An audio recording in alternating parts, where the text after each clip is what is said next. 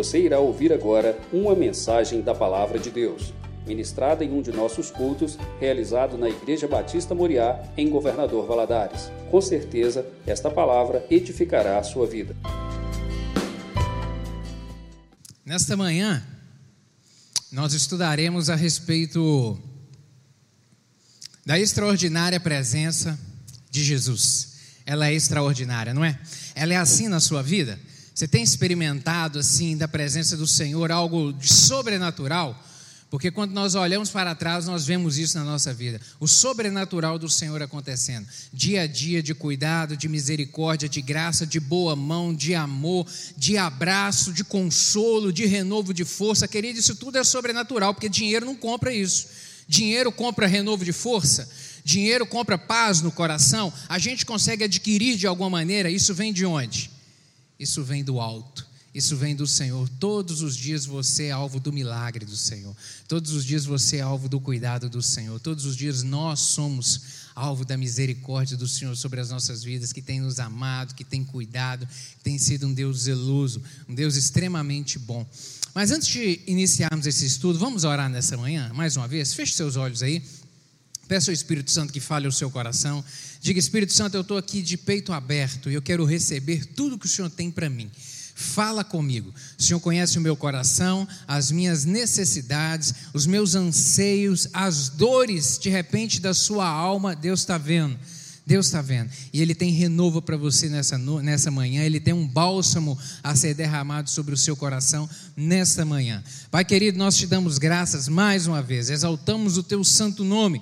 Reconhecemos que só o Senhor é Deus no céu, na terra e nas nossas vidas. Porque reconhecemos Jesus Cristo como único e suficiente Salvador. Te damos graças por esse privilégio maravilhoso de estarmos congregados aqui para levantar ao Senhor louvor, adoração. E agora que vamos estudar a palavra do Senhor, fala conosco, Espírito Santo, em nome de Jesus. Fique à vontade neste lugar, mais uma vez eu lhe peço, aquieta os corações, aquieta as mentes, meu Deus, e fala conosco, em nome de Jesus. Queremos ser abastecidos pelo alimento santo do Senhor nessa manhã. Queremos ser fortalecidos pelo Senhor, queremos ser nutridos por esse alimento, porque é a tua palavra e fortalecidos por ela. Fala conosco nessa manhã. Me dá graça para transmitir essa mensagem, pois eu dependo do Senhor. E assim lhe oro em nome de Jesus. Amém.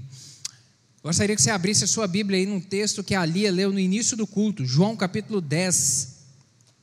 Você que está conosco acompanhando o culto conectado de casa, Deus te abençoe também de uma maneira poderosa, alcance a sua vida aí, em nome de Jesus. Fique ligado, não se distraia com nada, com as coisas aí de dentro da sua casa, mas se conecte nessa hora e o Espírito Santo vai te alcançar aí e vai abençoar o seu coração aí também. João capítulo 10, versos 9 a 11, dizem assim: Eu sou a porta eu sou a porta. Se alguém entrar por mim, salvar-se-á, e entrará e sairá e achará pastagens. O ladrão não vem senão a roubar, a matar e a destruir. Eu vim para que tenham vida e a tenham com abundância. Eu sou o bom pastor. O bom pastor dá a vida pelas ovelhas. A presença de Jesus, ela é realmente algo extraordinário, ela é algo maravilhoso. E é o que de mais importante o homem pode desejar e o que de maior valor ele pode obter nessa vida. É realmente a presença do Senhor. Nesse texto aqui de João, o apóstolo amado, ele vem dizer a respeito, ele vem transcrever aqui essas palavras de Jesus, onde Jesus vem dizer: Olha, eu sou a porta, eu sou a porta, eu sou aquele que as pessoas têm acesso uma porta aberta é uma oportunidade de um lugar diferente, de um local diferente. Uma porta aberta, passar por uma porta significa entrar em um local novo, significa poder experimentar o novo, algo que ainda estava fora, algo que estava fora do alcance. Jesus vem dizer: Eu sou essa porta. Eu sou aquele pelo qual você pode se achegar e dentro de mim você será abençoado e por mim você será abençoado. Que ele diz: Eu sou a porta e se alguém por mim entrar, será salvo. Primeira coisa que ele diz: será salvo. Entrará por essa porta e sairá e achará pastagens. Ele está tá fazendo a analogia aqui a respeito da figura da ovelha, da ovelha que é que encontra pastagem. A pastagem é o, é, é, é o nutriente, a pastagem é o alimento, a pastagem é, é onde ela é nutrida. E Jesus vem dizer: olha, aquele que se achega a mim, aquele que vem a mim, ele entra, ele sai de um estado do qual ele estava, passa por um, está, um estágio agora diferente. E junto comigo ele tem salvação, junto comigo ele tem proteção, junto comigo ele é alimentado. Esse alimento esse fortalecimento que eu disse no início aqui, que o Senhor proporciona nas nossas vidas, todos os dias. Um alimento de força, um alimento de vigor, um alimento de renovo de esperança, de paz no coração, de olhar para frente e ter um olhar de confiança em relação ao futuro, sabendo que o Senhor nos garante, sabendo que o Senhor é conosco, Ele é a nossa rocha. E Ele vem dizer no verso 10 a respeito do ladrão: do nosso inimigo que vem para matar, roubar e destruir, que quer aniquilar a vida do homem, que quer desconstruir tudo aquilo que Deus construiu e planejou lá no início da criação do mundo a respeito a nosso respeito, a meu respeito e a seu respeito, a respeito da humanidade. Ele vem realmente para poder destruir isso tudo. Esse é o objetivo único do diabo. E no verso 11 vem dizer que eu sou o bom pastor, aquele que dá a vida pelas ovelhas, aquele que realmente se dá e como ele se deu realmente, como ele morreu na cruz do Calvário para nos redimir, para nos limpar, para nos conectar a Deus, para nos trazer salvação, para nos trazer primeiro a libertação das mazelas do diabo, a libertação das mazelas do pecado que nos prende, que nos amarra, que, que, que enrola as nossas pernas e nos impede de caminhar e de prosseguir na vida. O pecado tem esse poder na vida do homem, de atolar o homem, de torná-lo preso. Mas Jesus Cristo veio para trazer essa libertação. Jesus Cristo veio para poder nos dar liberdade para caminhar, para prosseguir. Por isso é extraordinário a presença dele conosco. Por isso é extraordinário esse relacionamento que podemos ter no desenvolver com ele conosco. Nos meses de novembro e dezembro, e agora em janeiro, nós estudamos sobre diversas é, mensagens a respeito de, de ser a base de uma vida feliz a base de uma vida feliz. E nós falamos a respeito de não desistir daquilo que Deus tem nos garantido. Nós falamos sobre a busca, a importância da busca do crescimento espiritual. Nós falamos sobre que é, é um tempo de conquista esse o nosso, a ação de Deus em nossa vida. Falamos que Deus está no controle de tudo, que nada passa desapercebido a ele. Falamos que Deus consola os aflitos. No momento da tristeza, Ele enxuga as nossas lágrimas, Ele renova a nossa esperança para a caminhada da vida.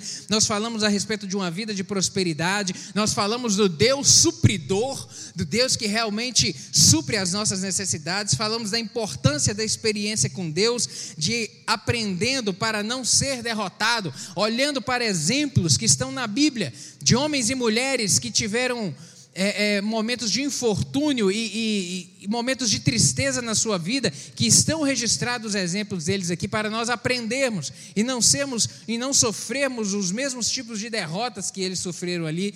Falamos a respeito de que os propósitos de Deus sempre se cumprirão, que a justiça divina ela sempre prevalece, sempre prevalece a justiça divina. E hoje falaremos a respeito disso a extraordinária presença. Vamos estudar aqui a respeito dos benefícios da presença de Jesus. O que que a presença de Jesus proporciona nas nossas vidas? Os inúmeros benefícios que ela nos traz, que ela nos dá. E o primeiro deles Deixa eu ligar aqui. O primeiro deles é a alegria, a alegria que satisfaz. Pode ligar aí, que está passando. Alegria que satisfaz. A verdadeira alegria, ela é aquela que vem de Jesus. A verdadeira alegria, somente Jesus pode nos proporcionar. Já foi confirmado que a alegria ela funciona como um bom remédio para as nossas vidas. Ela funciona realmente como um alívio para o nosso coração. Há mais de 900 anos antes de Cristo, o sábio Salomão disse, Provérbios 17, verso 22, Provérbios 17, verso 22, Salomão diz que o coração alegre é bom remédio, mas que o espírito abatido, ele faz secar os ossos. O coração alegre é bom remédio, mas o espírito abatido faz secar os ossos. O espírito abatido, ele causa o mal. O coração alegre, ele tem a capacidade de regenerar as forças. O coração alegre traz esperança, traz fortalecimento. Um coração alegre traz realmente é, é, confiança para a caminhada da vida. Um coração alegre sara feridas das emoções. Um coração alegre sara o nosso corpo. Sara o nosso corpo. E o oposto sábio Salomão vem dizer também que é realidade. Um coração doente, um coração doente, um espírito abatido, que é um coração doente, emoções doentes, elas têm a capacidade de secar os ossos. Um coração doente, ele adoece o corpo. Um coração cheio de rancor, um coração cheio de ódio, um coração cheio de mágoa, ele tem a capacidade de adoecer a nossa carne, de nos tornar desfuncionais no nosso funcionamento. Ele tem a capacidade de nos é, fazer perder a capacidade de produtividade, a capacidade de relacionar com pessoas. Um coração doente, ele mata. Ele mata. Sabe, Salomão vem dizer isso há tanto tempo atrás. E hoje, a neurociência, ela comprova isso. Hoje, a ciência, ela estudou já esse assunto e ela tem estudos que comprovam, que confirmam isso que Salomão disse há quase 3 mil anos atrás. Há quase 3 mil anos atrás. Há um ramo da neurociência dedicado ao, ao estudo da chamada neurociência da felicidade. Neurociência da felicidade. E esse assunto ele é de uma relevância tão grande que a relevância dele foi evidenciada no Fórum Econômico Mundial, que aconteceu em Davos em janeiro de 2019, onde professores da Universidade de Iowa, nos Estados Unidos, apresentaram estudos lá no Fórum Econômico Mundial onde se reúne as autoridades, as maiores autoridades do mundo, presidentes, primeiros ministros se reúnem é, nesse fórum para traçar, olhar para o futuro e traçar estratégias para o futuro. Agentes econômicos e políticos lá se reúnem. E professores de Iowa apresentaram estudos lá para demonstrar a respeito da importância da felicidade na vida do homem e do benefício dela na vida do homem. Eles disseram que estu apresentaram estudos demonstrando que a felicidade, a capacidade que ela pode impactar a vida física e emocional das pessoas, tornando-as produtivas, solidárias, criativas e capacitadas a lidar com as adversidades e capacitadas a lidar com problemas. Eu transcrevi aqui um trecho do que eles disseram. Se puder, Fernando, coloque na tela inteira aí, por favor. Diz assim esse estudo: estudos têm demonstrado, por exemplo, que as emoções positivas melhoram as relações sociais e estimulam a confiança e a compaixão e agregam benefícios para a saúde. Pessoas felizes e mais capazes de reagir positivamente diante de situações negativas, elas são menos impactadas pelos efeitos do estresse e já e se mostram mais resilientes diante de adversidades. Já a incapacidade de manter emoções positivas é um, maior, é um marcador importante da depressão e de outras psicopatologias. Isso é a ciência comprovando o que Salomão disse há quase 3 mil anos atrás. A importância, o bem, que pessoas felizes elas são mais capazes de reagir positivamente às adversidades da vida. Pessoas que têm um, um, um estado de felicidade na vida, elas vivem melhor, elas se comportam melhor, elas se desenvolvem melhor. E eles continuam dizendo que o bem-estar psicológico enseja a redução da taxa de cortisol, o hormônio do estresse, o qual, em patamares mais elevados, vem sendo associado também a um aumento das inflamações. O cortisol é um hormônio que o nosso próprio corpo produz e que ele tem a capacidade de gerar estresse. E o estresse, é, em níveis elevados, ele produz um mal para o nosso corpo, ele causa inflamação, causa dores, causa um mal. Você já viu pessoas que têm doença psicossomática? Ela vai no médico, investiga, o médico faz, faz exame, não acha absolutamente nada, mas a pessoa está com dores, a pessoa está com mal, sente umas dores constantes no corpo, doença psicossomática. O corpo dela está produzindo hormônios que está causando dores nela, causando um mal. E esse estudo, e a referência dele está aqui, é a publicação do Albert Einstein Instituto Israelita de Ensino e Pesquisa, feita agora em junho de 2019, demonstrando que a felicidade ela traz bem para o homem, ela promove o bem, dá uma qualidade de vida para o ser humano, o bem-estar. E quando Jesus está presente, sempre é motivo de alegria. É verdade, não é? Fala sério. Quando Jesus está presente, onde Jesus entra, onde Jesus se manifesta, onde Jesus se move, sempre é motivos de alegria, porque Ele tem a capacidade de transformar as situações, porque Ele tem a capacidade de mover, de quebrar grilhões, de libertar a mente de dar um sentido novo, de dar uma razão nova, de dar uma estratégia, de dar uma luz, de dar uma direção. Ele move essas coisas, ele modifica essas coisas, e isso produz em nós alegria. A alegria de ter a presença, a alegria de saber que a companhia dele está conosco todos os dias, a, a promove um bem-estar dentro de nós, a certeza de sabermos que temos um Pai que nos ama, que cuida de nós, que apesar das circunstâncias difíceis que a gente vem a caminhar na vida, e quando por ela estamos passando, sentimos a paz. E a felicidade, ela é decorrente da presença de paz. Alguém aflito, ele tem alegria? Alguém que está angustiado, que está preocupado, ele tem felicidade? Não tem. A felicidade e a alegria são decorrentes da presença da paz, elas estão associadas. E por que Jesus vem dizer que Ele é a paz? Em diversos trechos nós lemos isso na Bíblia, onde Jesus vem dizer que eu sou a paz, que eu promovo a paz, a minha presença traz paz, porque Ele sabe que o homem precisa de paz para poder andar bem, para poder viver bem, para poder gozar a vida que o Senhor nos dá, para vivermos bem. A Bíblia registra a história de dois discípulos que, se, que seguiam de Jerusalém para uma aldeia próxima, chamada Emaús. Esses dois discípulos estavam caminhando, haviam saído de Jerusalém e, e, estavam conversando entre si sobre os acontecimentos ali relacionados à vida de Jesus a sua vida, a sua morte, a sua ressurreição. E conversando ali naquela caminhada, um outro viajante se aproxima e começa e entra no diálogo com eles, e eles vão conversando, conversando, chegam até Maús, chegam até o seu destino. Eles convidam esse viajante a passar a noite, a pernoitar com eles ali na casa, e o viajante aceita o convite, entra na casa, e naquele momento em que ele vai partir o pão, e que ele abençoa o pão e parte, os dois discípulos reconhecem: é Jesus, é Jesus. E naquele momento Jesus desaparece.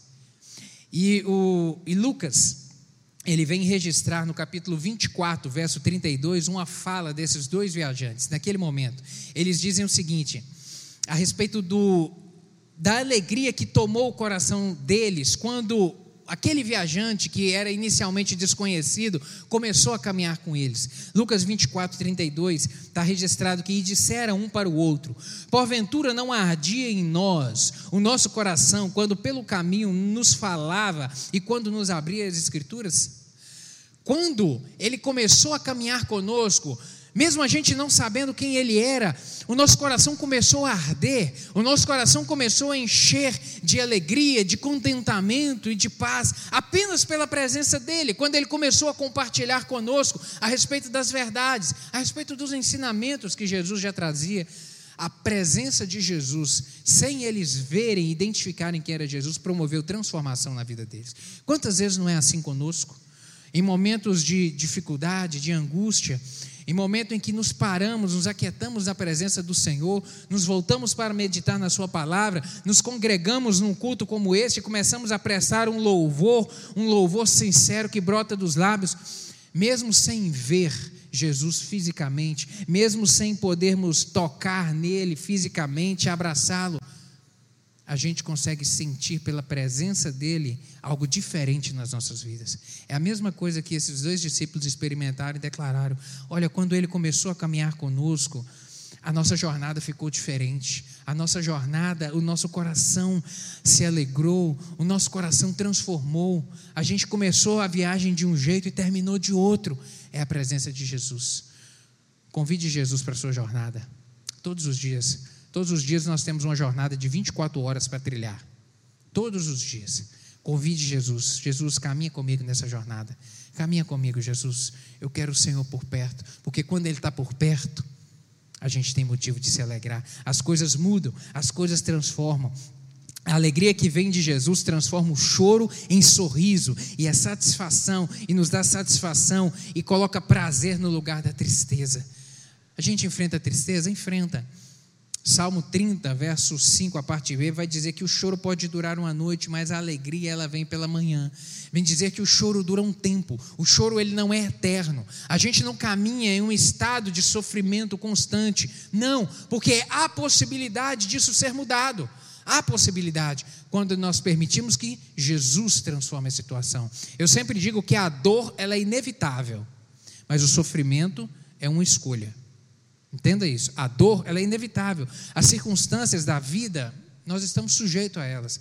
Estamos sujeitos a bater o carro, estamos sujeitos a enfrentar doença, estamos sujeitos a enfrentar problema financeiro, problemas de relacionamento, estamos sujeitos a enfrentar a, a perda de um ente querido, de alguém próximo que nos causa tanta dor.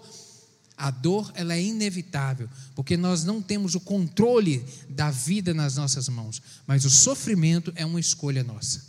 É uma escolha do homem decidir se ele vai continuar chorando, lamuriando a perda e remoendo aquela dor no coração, como há pessoas que escolhem viver assim, anos e anos remoendo a dor de uma perda, a perda de um relacionamento, anos e anos remoendo a dor de uma perda financeira, anos e anos remoendo relacionamentos que foram quebrados há tanto tempo, isso vai causando dor, a pessoa vive com mágoa, vive com angústia e não progride na vida e não vai adiante.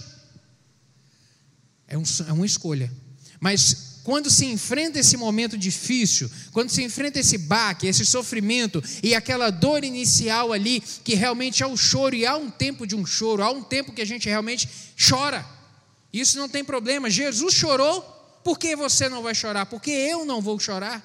Se o próprio Senhor Jesus chorou pela perda de um amigo que ele amava, o choro, ele acontece.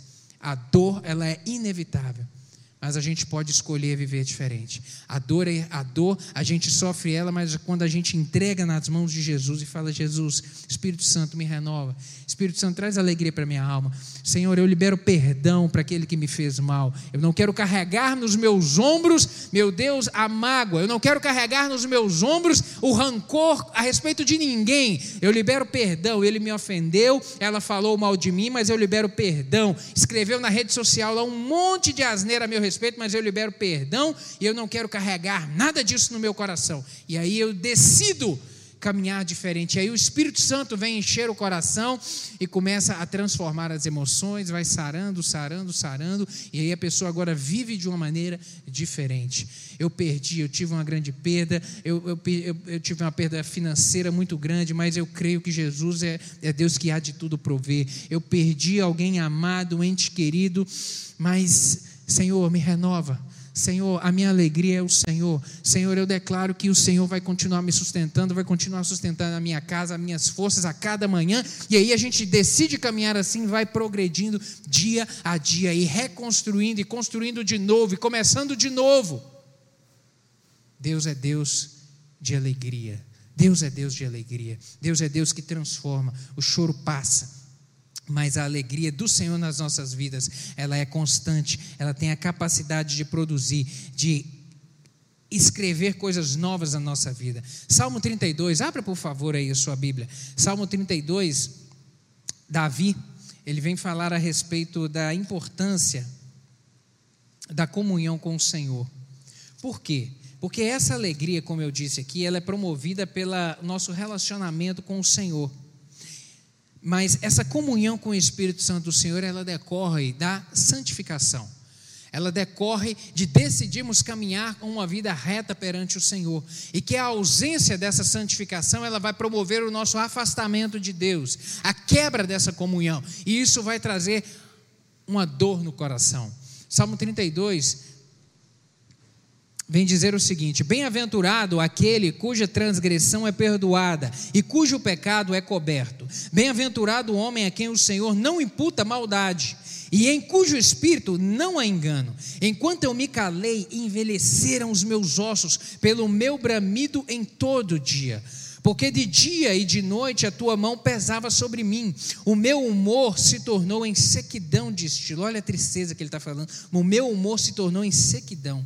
Agora, confessei-te o meu pecado e a minha maldade não encobri. Dizia eu: confessarei ao Senhor as minhas transgressões e tu perdoaste a maldade do meu pecado. Pelo que todo aquele que é santo orará a ti, a tempo de te poder achar até no transbordar de muitas águas, essas a ele não chegarão.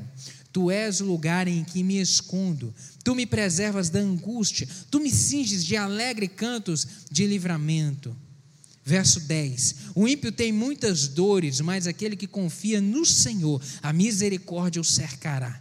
Alegrai-vos no Senhor e regozijai-vos, vós, os justos, e cantai alegremente, todos vós que sois retos de coração. Davi aqui ele vem dizer que em um tempo em que ele esteve desconectado de Deus, em um tempo de pecado na sua vida, em um tempo de que foi quebrada essa comunhão com Deus, isso causou dores, isso causou mal. A alegria da sua alma foi roubada tornou-se em sequidão, e o pecado tem a capacidade de promover isso na minha vida e na sua vida. Sequidão, secar a alegria da vida, o real sentido da vida, porque eu vou falar a respeito disso aqui. O que é o real sentido da vida, aquilo que realmente traz alegria para o nosso coração?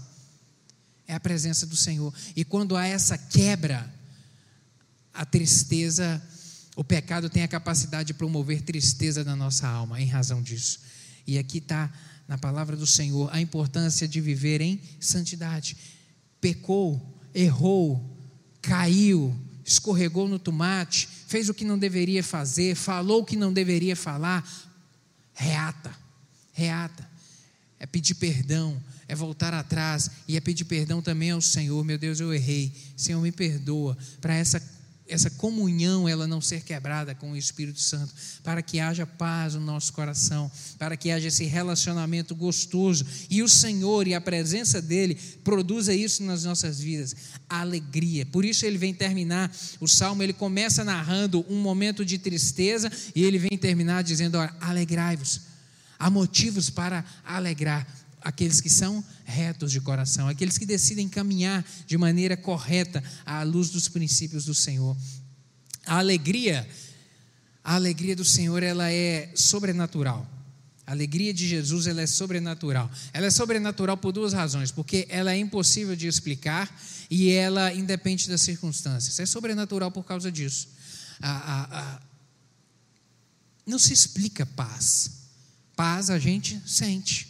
Não se explica alegria. Alegria a gente sente dentro de nós. E é inexplicável porque ela independe das coisas, das circunstâncias e das situações. A presença de Jesus ela é sobrenatural por conta disso. E aquilo que ele opera nas nossas vidas é sobrenatural, porque aonde ele entra, ele tem a capacidade de modificar as coisas. Por isso ela é sobrenatural. E repito, independe daquilo que está à nossa volta, independe do quadro, independe da saúde, independe da situação financeira, independe, independe, de, independe dos fatores humanos e terrenos.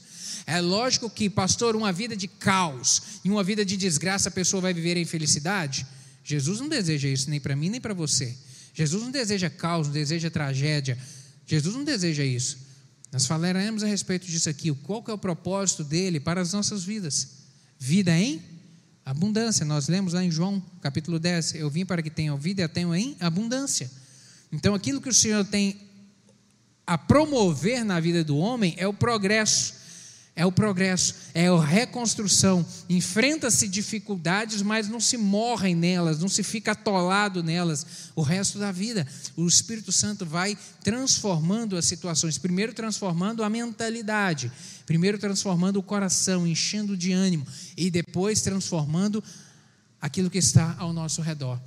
A gente vai transformando as, as, circunstâncias e as situações através da graça do Senhor em nossas vidas, restaurando relacionamentos, decidindo levantar e dar passos firmes em relação ao progresso. Isso é a presença do Senhor, por isso que é sobrenatural o que essa alegria promove nas nossas vidas e o que Jesus promove através dela em nós.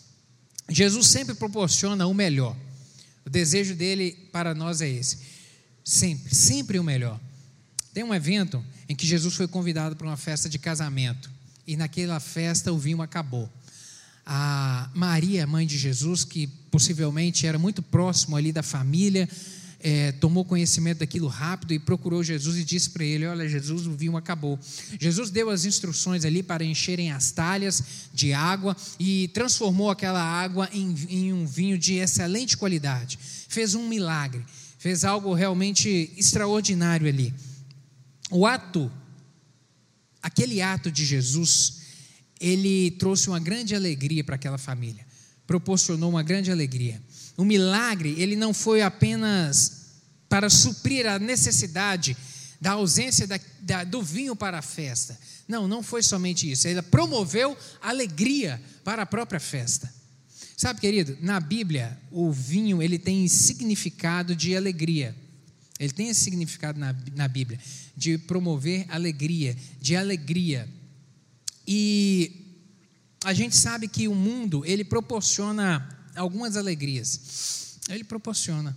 Só que essas alegrias que nós somos capazes de vivenciar aqui no mundo, com as circunstâncias ou com as coisas que nós podemos fazer, elas são passageiras.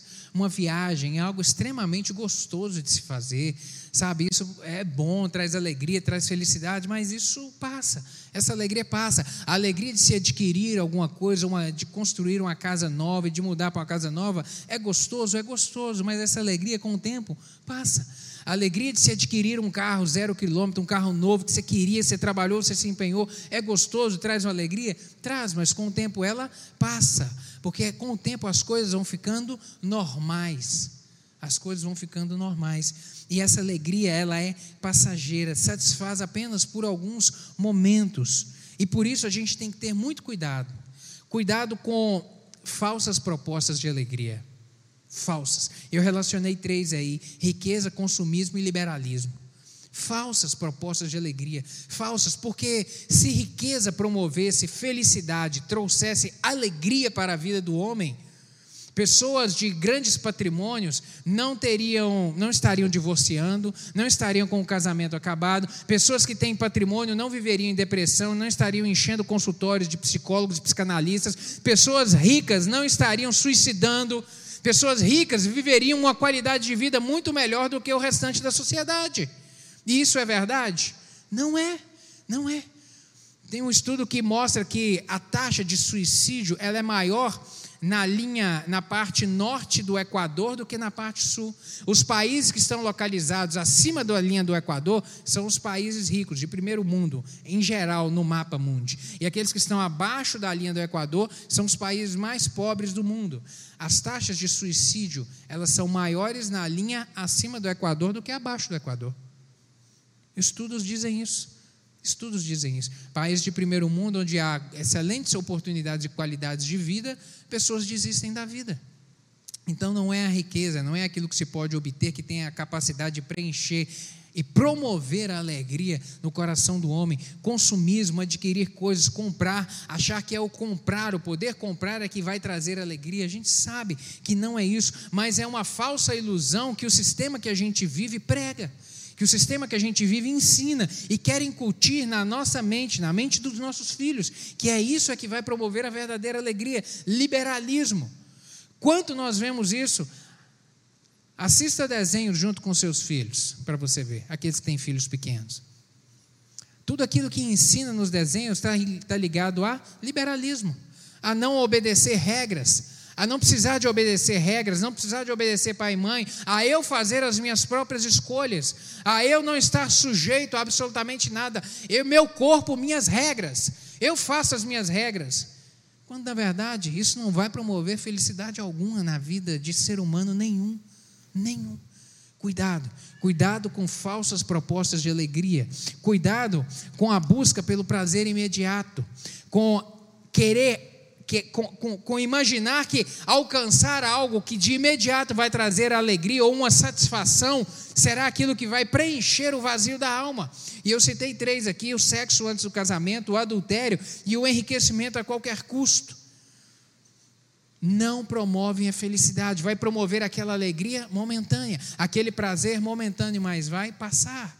E nós vivemos hoje num contexto onde essas duas coisas são invocadas: falsas propostas de alegria e a busca pelo prazer imediato. Você tem que ser feliz hoje.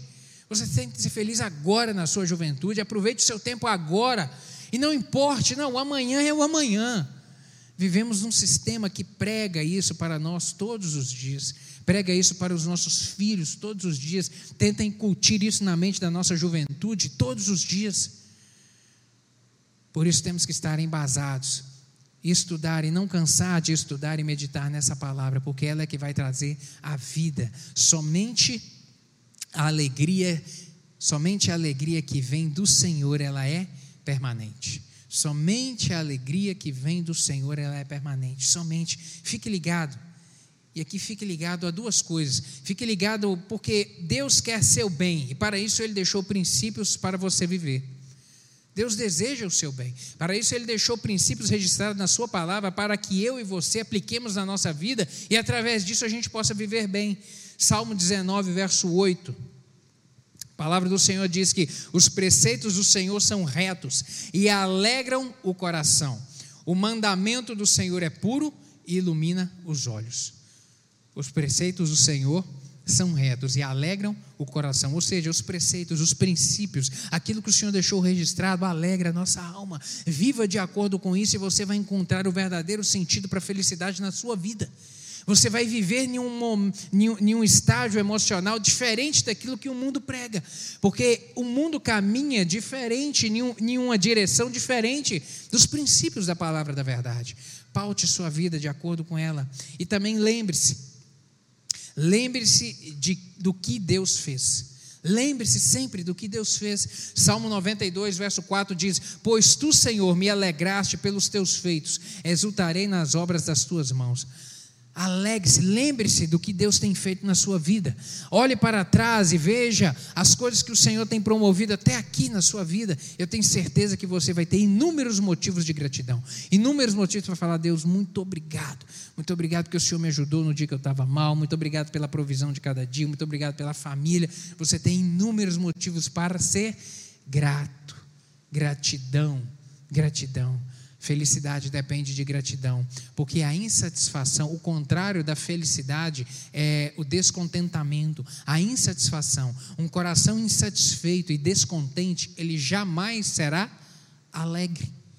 Por isso que a Bíblia vem nos apontar sempre e nos, e, e nos direcionar e nos conduzir a sermos gratos. Gratos a Deus por, pelo tão bem que Ele tem nos feito, gratos a Deus pelo seu cuidado e amor eterno para com as nossas vidas a partir do momento que a gente vive em gratidão, a gente consegue viver e experimentar também alegria no coração.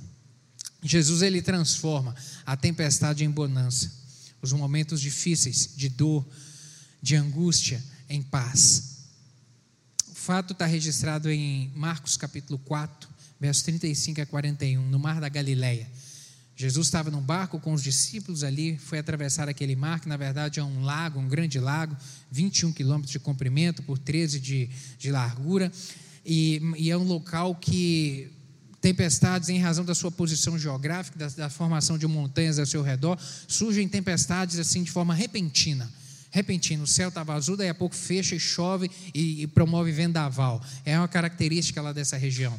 E os discípulos estavam ali com Jesus naquele barco e de repente começa uma tempestade abrupta. Chegou de imediato, sem avisar. Chegou e o texto lá de Marcos diz que o vento começou a soprar muito forte, começou a balançar o barco muito e a chuva e a água começou a invadir o barco e, e, e, os discípulos começaram a ficar preocupados e aflitos ali, que com medo de naufragar. E o texto diz que Jesus estava dormindo. Jesus estava dormindo. Enquanto Jesus estavam desesperados ali procurando esvaziar o barco, Jesus estava dormindo. E ontem, quando eu estava preparando essa aula, eu, parei nesse texto aqui e falei: Meu Deus, mas que contrassenso! Que contrassenso isso! Você já andou de barco no mar? Quem já andou de barco no mar aqui? Ou barco de pesca, ou, ou escuna, geralmente a gente faz muito passeio de escuna na praia.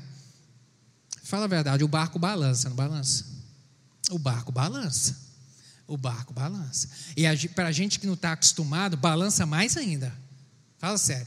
Aquele movimento ali a gente fica mais impressionado. O pescador, o condutor do barco, que já está acostumado, que passeia ali todos os dias, ele já conhece o balanço. O balanço do barco não, não preocupa ele. Agora, para a gente, faz uma diferença imensa. Imensa. Agora, você imagina numa tempestade. E não era qualquer tempestade. O texto diz que os discípulos, os discípulos ele eram uma boa parte deles eram pescadores profissionais. Pedro, Tiago, João, eles tinham uma firma, uma empresa de pesca. Então era gente que estava acostumado com o balanço da água, estava acostumado com a tempestade, e eles ficaram aflitos. Se eles ficaram aflitos, imagina se fosse a gente. Agora, Jesus era pescador? Não. Jesus era carpinteiro. Jesus não estava acostumado com aquele balanço ali, não. Jesus não estava. Por isso, é racionalmente impossível a gente pensar que seria natural aquele sono de Jesus. Aquele sono de Jesus ele tinha um propósito. Aquele sono de Jesus tinha um propósito. Tinha um propósito de revelar a reação dos discípulos no momento do aperto. Tinha uma finalidade aquele sono de Jesus. Porque a gente normal, se fosse ficar deitado ali, a gente não ia conseguir dormir nunca. E o verso, e Mateus capítulo, no capítulo 4, aqui está dizendo que Jesus dormia calmamente.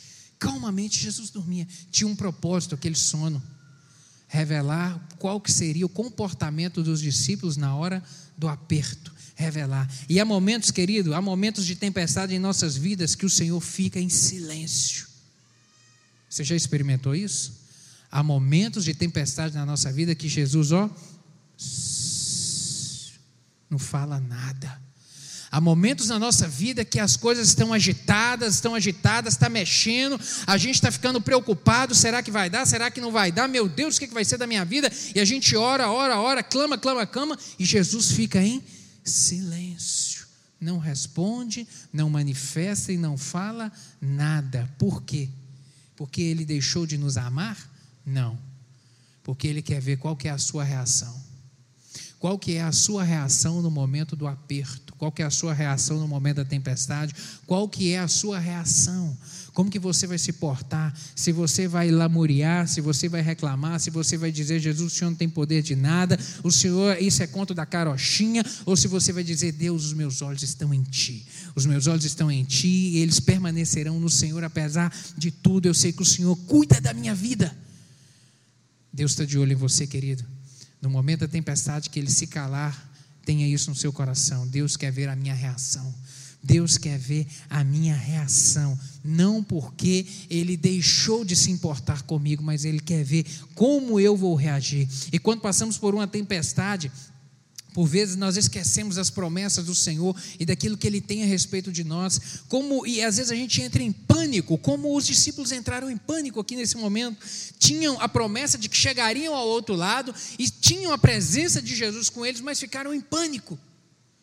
Você tem promessas na sua Bíblia, na sua vida. A Bíblia registra inúmeras promessas para mim e para você, a meu respeito e a seu respeito. E uma delas é que Jesus está conosco todos os dias. Então, por que do pânico? Por que de viver em pânico? Por que na hora da, da angústia viver atormentado? Volte-se para a palavra, volte-se para a mensagem, volte-se para as promessas, abrace-as, recorde delas, vivencie elas novamente.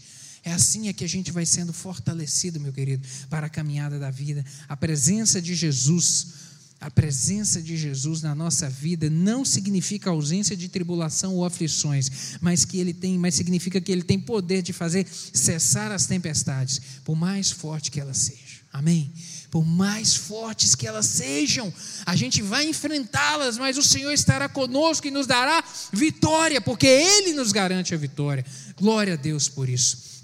Um outro benefício de termos Jesus conosco, da presença de Jesus conosco, é o socorro no momento da aflição. Ele socorre o aflito, aquele que está num momento de dificuldade. A presença de Jesus nos garante socorro. A Bíblia cita o caso de duas pessoas que estavam num momento de grande aflição na sua vida e que clamaram socorro.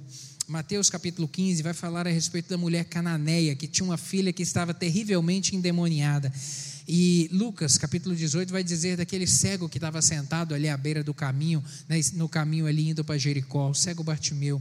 Ambos clamaram com insistência, com insistência pela misericórdia de Jesus. E ambos foram atendidos. Isso significa, querido, o grau de confiança, porque quando se clama a alguém, quando se pede socorro a alguém, é porque tem-se, aquele que está pedindo socorro, sabe a quem pode pedir.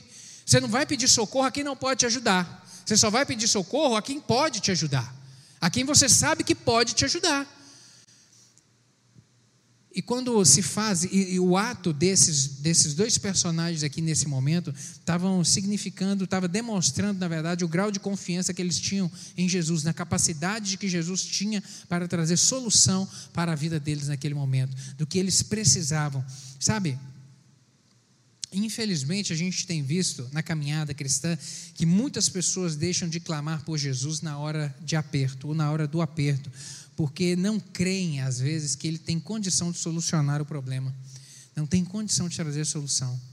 Quantas pessoas, às vezes, vêm compartilhar com a gente algumas situações difíceis? Eu disse: você já, você já orou especificamente a respeito disso? Ah, não, ainda não. Vou começar a orar.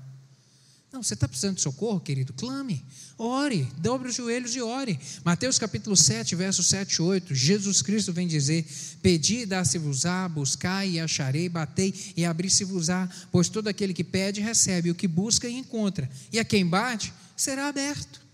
Peça, ore, clame, insista.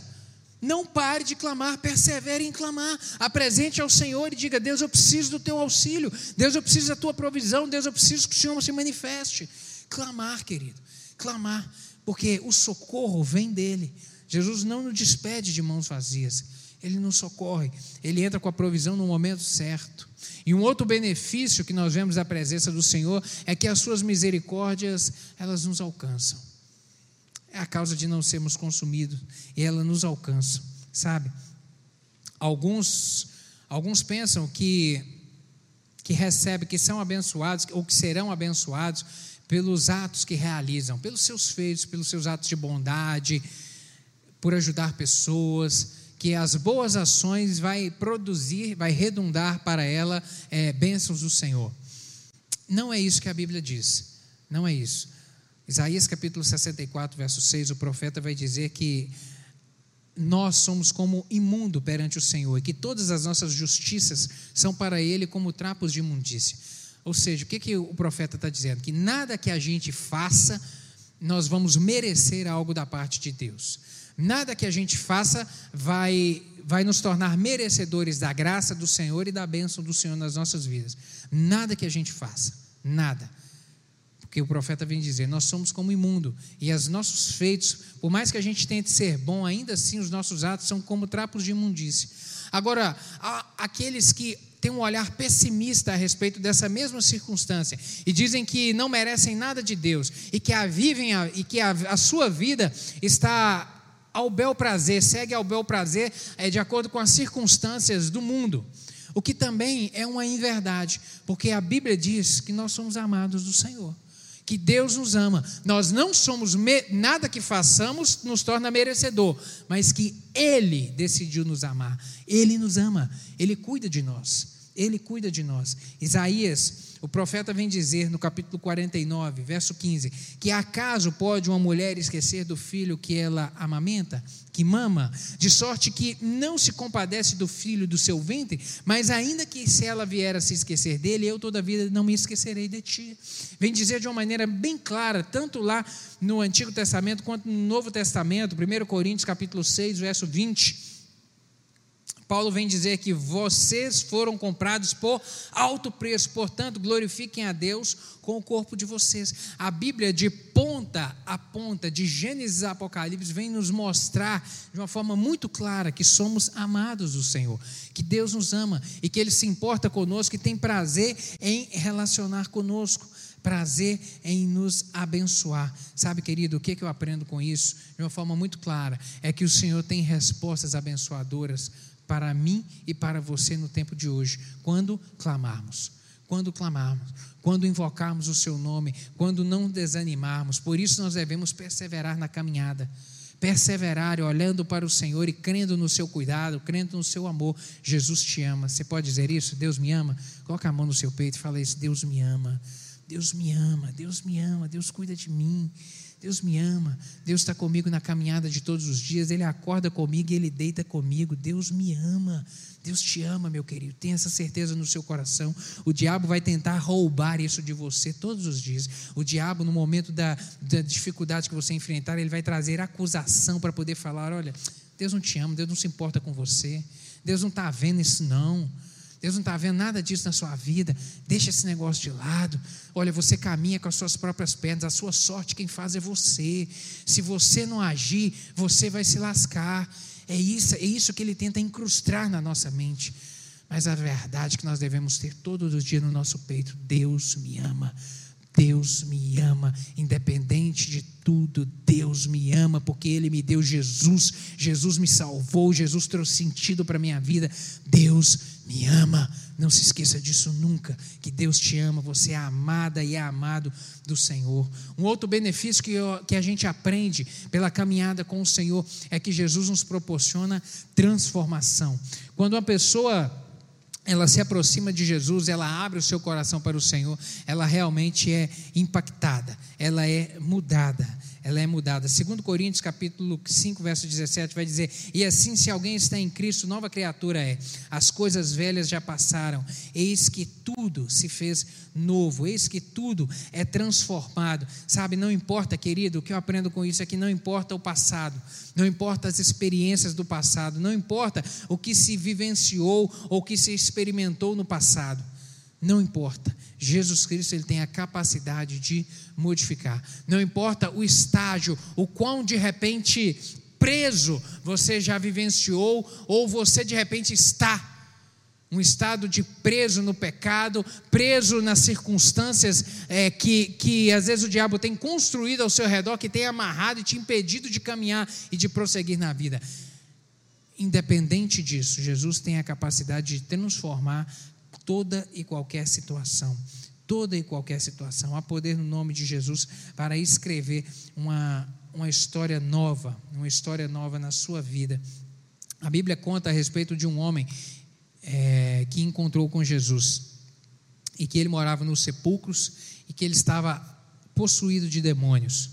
E ele vivia uma vida no cemitério de maneira que ninguém se aproximava dele, porque ele era extremamente violento, as pessoas tinham medo dele, ninguém tinha coragem de aproximar deste homem. E a Bíblia diz que ele estava possuído por uma legião de demônios. Uma legião, e, e, e a Bíblia registrou essa informação para nos esclarecer que realmente eram muitos demônios, porque uma legião de soldados romanos ela é composta de 6 mil soldados uma legião de soldados. Então, uma legião de demônios significa que esse homem estava com pelo menos 6 mil demônios no corpo dele. Se um já faz um estrago imenso, você imagina 6 mil. A vida desgraçada que era desse homem. Olha que produziu na vida dele. Ninguém se aproximava, vivia no cemitério, sabe-se lá o que comia. E vivia nesse estágio de degradação tão exagerada. E a Bíblia diz que Jesus encontrou com esse homem e que Jesus, com uma palavra de Jesus, ele foi liberto de todos aqueles demônios. Os demônios saíram dele, entraram nos porcos que, se pula, que pularam do abismo e morreram todos afogados. Jesus promoveu libertação.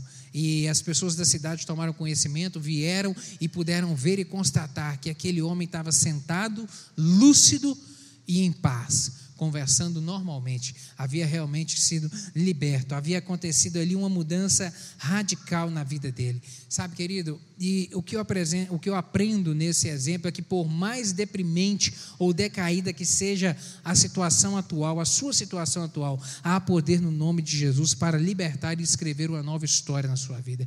Eu não sei se há coisas que você está amarrado, eu não sei se há coisas que está prendendo você nessa manhã, coisas que você está cansado de vivenciar e está vivenciando de novo e que te impedem de progredir nas áreas de relacionamento da sua vida, na área da saúde, nas suas emoções, que tem te impedido de ter um relacionamento mais profundo com Deus. Não sei se de repente seja a sua realidade nessa manhã, mas eu quero te dizer que há poder no nome de Jesus para te libertar, para te libertar de tudo aquilo que tem amarrado e te prendido de caminhar com Ele e de experimentar a vida abundante que Ele tem para você, em nome de Jesus. Um outro Outro benefício que nós vemos do relacionamento com o Senhor, da proximidade da presença dele, é que Jesus tem a capacidade de promover o impossível. Aquilo que a gente não pode fazer, o Senhor faz. Aquilo que a gente não tem capacidade de promover, Jesus realiza. Ele tem poder. Ele tem poder para abrir ou fechar qualquer porta, para curar enfermidades, sabe? Ele tem poder para fazer uma mulher estéril engravidar. Ele tem poder para libertar um oprimido, mesmo que esteja escravizado por uma legião de maus espíritos. Ele tem poder para livrar o crente, sabe, das perseguições, das injustiças e até mesmo de cadeias. Ele tem poder para perdoar o pecador, por maior que seja a sua culpa. O Senhor tem poder tem poder. Sua presença opera realmente milagres, transforma a situação. João capítulo 21, verso 25. Tem uma palavra do Senhor registrada que há, porém, ainda muitas outras coisas. Final do Evangelho de João, o último versículo, o apóstolo vem dizer o seguinte: olha, há, porém, muitas outras coisas que Jesus fez. Se todas elas fossem relatadas uma por uma, creio que nem no mundo inteiro caberiam os livros que seriam escritos. De tanto milagre que Jesus fez, de tanta coisa sobrenatural, se fosse escrever tudo e relatar tudo, seria impossível, porque é muita coisa. Ele vem dizer isso, ele, vive, ele caminhou com Jesus e viu, presenciou, foi testemunha ocular. A Bíblia relata alguns milagres de Jesus, e isso nos impressiona. Você imagina João e os apóstolos que viveram todos os dias, era todo dia milagre, era toda hora coisa sobrenatural acontecendo. E ele vem dizer: olha, seria impossível relatar isso tudo, porque a presença de Jesus transforma as coisas, ele faz aquilo que ninguém pode fazer. O agir de Deus está condicionado agora à nossa fé posta em ação. O agir de Deus está condicionado a isso. Ele é poderoso, ele opera o impossível. Mas o seu agir está condicionado à nossa fé depositada nele, à nossa confiança nele. Marcos capítulo 9, verso 23 vai dizer que Jesus disse: Se tu podes crer, tudo é possível ao que crê. Crer é fé, é exercitar a fé. Acreditar é exercitar a fé. Então, se você exercita a fé crendo que Deus pode fazer, aí ele faz, aí ele opera, porque é a nossa fé em Cristo que move o coração dele para tornar o impossível impossível. É a nossa fé colocada nele é que vai mover, movê-lo, mover a ele para tornar o impossível possível nas nossas vidas, para modificar a situação, para modificar as circunstâncias. A presença de Jesus, ela garante vida eterna, e esse é o maior benefício que nós podemos ter. Esse é o maior benefício. 1 Coríntios capítulo 15, verso 19, vai dizer que se a nossa esperança em Cristo se limita apenas nessa vida, nós somos os mais miseráveis de todos os homens. Lá em João, capítulo 10, o texto que eu li no início, vai dizer que Jesus dizendo que eu vim para que tenham vida e a tenham em abundância. Vida em abundância depende do relacionamento com o Senhor. Vida em abundância se, se, se evidencia se materializa aqui também. Não é vida em abundância só na vida eterna, não. Deus tem vida em abundância para nós hoje, no tempo de hoje. Escreveu uma história abençoada na nossa vida no tempo de hoje. Mas a nossa vida não está limitada apenas a isso. Esse tempo nosso é muito curto, muito curto. Seja 60, 70, aqueles que têm muito vigor chegam a 80. E a Bíblia diz que o que passa disso é enfado e canseiro. E nós sabemos o quão difícil é a velhice o quão difícil é a vida idosa.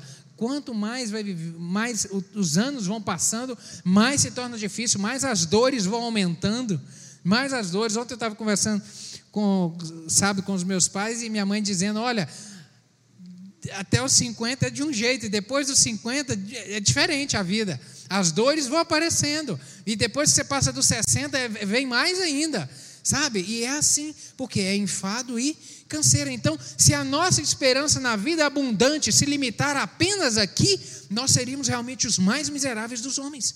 Os mais miseráveis, porque esse tempo vai acabar. Mas em João capítulo 3, verso 33, vai dizer que aquele que crê no Filho tem a vida eterna, mas aquele que não crê no Filho não verá a vida, mas a ira de Deus sobre ele permanece. Aquele que crê no Filho tem a vida eterna. O Senhor nos garante vida eterna, o Senhor nos garante uma vida após o encerrar dessa caminhada nossa aqui. Glória a Deus por isso, por termos essa, essa tranquilidade no nosso coração, de sabermos que, seja quando partirmos, seja com 20, com 40 anos, com 60, seja a idade que for, há uma vida para eu desfrutar dela depois desse tempo aqui. E a Bíblia diz que ela é muito melhor, muito melhor.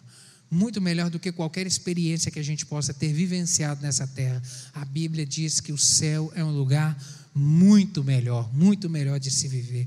Glória a Deus por isso. Glória a Deus por termos a certeza da presença de Jesus na nossa vida que nos garante essa vida eterna. Mas eu quero terminar esse estudo nessa manhã te fazendo esse questionamento.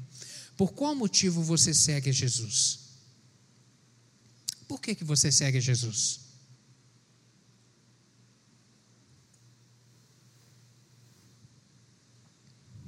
Por quê? Sabe por que eu estou te perguntando isso? Porque no tempo que Jesus esteve caminhando nessa terra, multidões o seguiam não pelo que ele falava, ou pelo que ele ministrava, ou por causa de Jesus.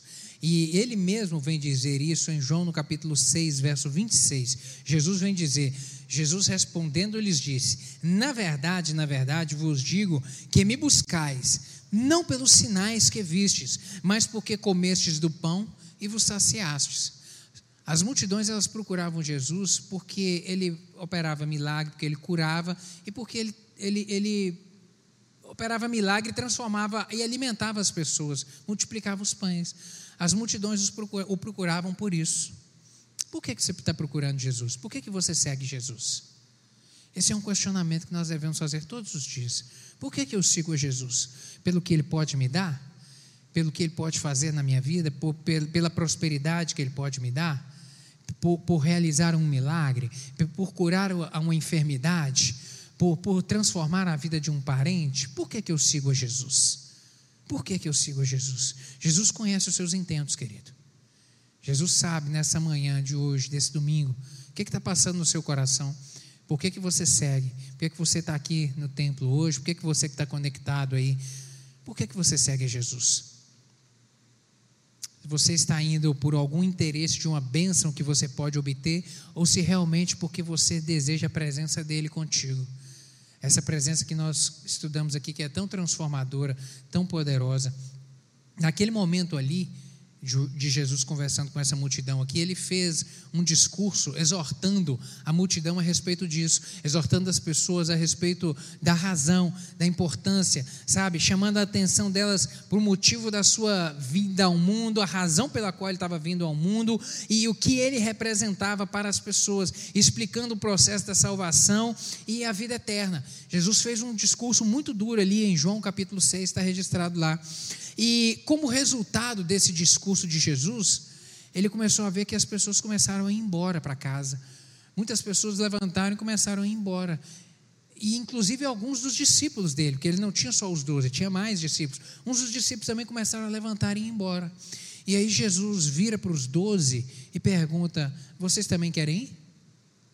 Vocês também querem ir? Vocês também querem me deixar? A porta é a serventia da casa. Vocês também querem ir? Querem me deixar? Podem ir. Quereis vós também retirar-vos? Ele perguntou. Vocês também querem ir? Mas aí Pedro respondeu em nome de todo o grupo dos doze ali. João capítulo 6, verso 68 e verso 69. Respondeu-lhe Simão Pedro: Senhor, para quem iremos nós? Para onde iremos nós? Tu tens as palavras de vida eterna, e nós temos crido e conhecido que tu és o Cristo, o Filho de Deus. Tu és o Cristo. Para onde a gente vai, Senhor? Para onde? Só o Senhor tem palavra para produzir vida nas nossas vidas. Só o Senhor é o real sentido da vida. Só o Senhor traz sentido para a vida. Não há sentido na vida nas coisas, há no Senhor, porque só o Senhor pode trazer paz, só o Senhor pode encher o coração do homem de alegria, dar a ele um real real sentido. Sabe, essa palavra de Pedro vem confirmar o que o próprio Jesus disse em João capítulo 14, verso 6, quando ele disse que eu sou o caminho, a verdade e a vida. E ninguém vem ao Pai a não ser por mim. Eu sou o caminho, a direção, eu sou a verdade. O mundo está cheio de verdades. Os especialistas da verdade, a gente liga a televisão e vê todos os dias os especialistas das verdades. Mas a Bíblia diz que só Jesus Cristo é a verdade. A sua palavra é a verdade e nos dirige à verdade que é ele, ao caminho que é ele para a vida eterna, para dela podemos desfrutar, para, poder, para dela podemos gozar. O resumo para viver uma vida feliz. Coloca na tela cheia aqui, Fernando, por favor. O resumo para viver uma vida feliz é esse aí. Provérbios capítulo 3, versos 5 a 8. Confia no Senhor de todo o teu coração e não te estribes, não se apoie no seu próprio entendimento. Reconhece-o em todos os teus caminhos, e ele endireitará as tuas veredas. Não seja sábio aos seus próprios olhos. Ei, não caminhe com a verdade dos especialistas aí, não. Daqueles que estão cheios de verdade, não. Ei, não faz isso, não. Não seja sábio aos teus próprios olhos. Teme ao Senhor, aparta-te do mal. Será isso saúde para o teu corpo e refrigério para os teus ossos. Esse é o remédio para viver uma vida feliz. Amém, meu querido? Esse é o remédio. Você quer experimentar isso? Você quer viver e vivenciar isso? Eu quero isso. Eu quero vida abundante, eu quero vida de felicidade, vida de alegria. É isso daqui. Eu quero te convidar a orar nessa hora. Vamos colocar de pé? Gostaria que você fizesse essa oração. Coloque a mão aí no seu peito. Ore você com Deus aí. Não sei como é que você está nessa manhã, sabe? tempo que você tem vivido, que às vezes tem sido um tempo de dificuldade, um tempo de tristeza, um tempo onde você tem, tado, tem estado cheio de tantos questionamentos, tem apresentado os questionamentos, às vezes questionado a respeito da vida, por que dessas coisas, por que, que eu estou vivenciando isso, Deus, às vezes entristecido, angustiado com circunstâncias, com situações, eu não sei como é que você tem vivido nesses dias, mas Deus é Deus que tudo pode, Deus que tudo faz. Eu não sei se você tem vivido dias de tristeza, de angústia na alma, que tem às vezes secado os ossos, que tem às vezes até causado algumas enfermidades, algumas doenças emocionais que tem te atormentado. Há poder no nome de Jesus para te libertar nessa manhã. Há poder no nome de Jesus para você poder passar agora a vivenciar e a experimentar uma vida nova, um, um, momento novo com o Senhor. Ele é a porta, Ele é a porta. Entre por essa porta nessa manhã para você poder experimentar algo mais do Senhor na sua vida, um tempo de refrigério na sua alma, um tempo de renovo de força, de esperança, de uma alegria realmente abundante na sua vida, que vai te encher e que você vai caminhar agora de um jeito diferente sabe, com a saúde nas emoções, com saúde no seu corpo, aquelas dores que estavam, sabe, te atormentando por conta de uma alma perturbada, ser liberto disso em nome de Jesus. Aproxime-se do Senhor cada dia mais. Diga, Deus, eu quero viver cheio do Senhor. É a presença do Senhor que traz realmente felicidade e sentido para a minha vida e eu quero experimentar isso mais e mais. Deus, obrigado pela palavra do Senhor. Obrigado, meu Deus, porque ela nos mostra quem realmente é o Senhor e o que o Senhor tem para nós de vida abundante. Meu Deus, ela nos revela que é a presença do Senhor que traz sentido, é que preenche o vazio da nossa alma e que a presença do Senhor faz tão bem para a gente. A presença do Senhor transforma, a presença do Senhor nos dá sentido para a vida, a presença do Senhor enche o nosso coração. Muito obrigado, meu Deus, e o desejo do nosso coração nessa manhã é de reassumir e de reavivar o nosso compromisso com o Senhor, é dizer, Pai, nós queremos passar por essa porta, Deus, nós queremos entrar por ela, meu Deus, nós queremos mergulhar no rio do Senhor meu Deus, sermos por Ele abastecidos, meu Deus, sermos por Ele renovados, em nome de Jesus. Meu Deus amado, o Senhor conhece o coração de cada um dos meus irmãos aqui. Eu lhe peço que o Senhor alcance nessa manhã, meu Deus, aquele que está aflito, angustiado, para, Deus, transformar essa situação, entrar com a provisão do Senhor, porque o Senhor é o Deus do impossível, o Senhor é aquele que aquietou o mar, aquietou a tempestade, o Senhor tem poder, meu Deus, para aquietar as tempestades nessa manhã, meu Deus, o Senhor tem poder para, com uma palavra, palavra do Senhor mudar essa situação nessa manhã. Eu lhe peço, transforma essa vida. Meu Deus, muda essa circunstância em nome de Jesus. Opera o impossível, porque tu és o Deus do impossível. Meu Deus, e em nome de Jesus, encha o nosso coração a cada dia mais. Que haja da nossa parte um compromisso fiel de seguir ao Senhor, servir.